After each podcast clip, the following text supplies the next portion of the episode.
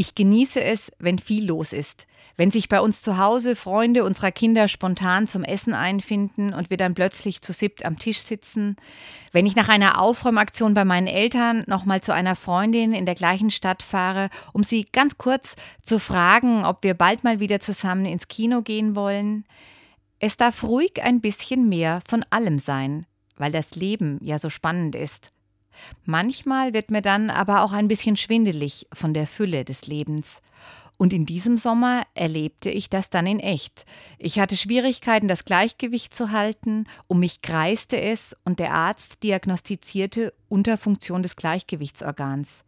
Das heißt, zehn Tage alles runterfahren, nicht jedes Abenteuer, das sich bietet, gleich für mich buchen, sondern anstatt 14 Themen am Tag vielleicht nur fünf.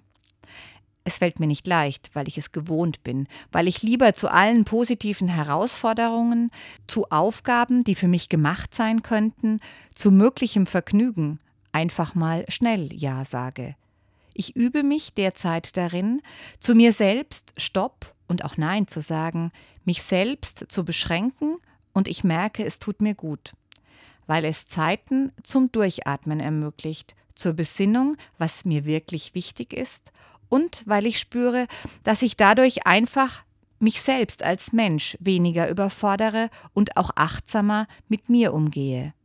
Ich mache dann mal langsam und das tut mir gut.